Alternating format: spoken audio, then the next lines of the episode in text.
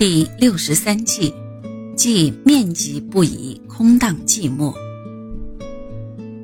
住宅的面积大小要适宜，过大则显得空荡、冷落、寂寞，也难打扫卫生；过小则不利于空气交换，室内空气浑浊，也容易相互干扰，产生不良的拥挤效应。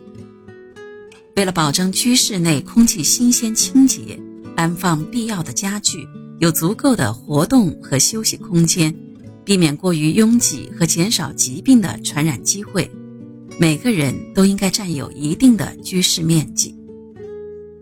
在一套住宅中，居室面积大约应该是整个住宅建筑面积的百分之六十至七十。居室的规模是由人的标准契机等因素来决定的。如果按成人静态呼吸需要十立方米空气计算，一个人每天要从体内排出零点三五至零点四二立方米的二氧化碳。在劳动或运动时，呼吸量要加大，呼出的二氧化碳也相应增加。一个成人在从事日常的家务活动时，每小时呼出的二氧化碳约为十八至二十二升。些二氧化碳弥散在居室中。根据卫生标准，其浓度不得超过每小时进入室内空气量的百分之零点一。加上大气本身二氧化碳含量约为百分之零点零四，则一个人的标准气机约为三十三立方米。扣除家具以外，一般规定成人的标准气机为每小时三十立方米。儿童减半。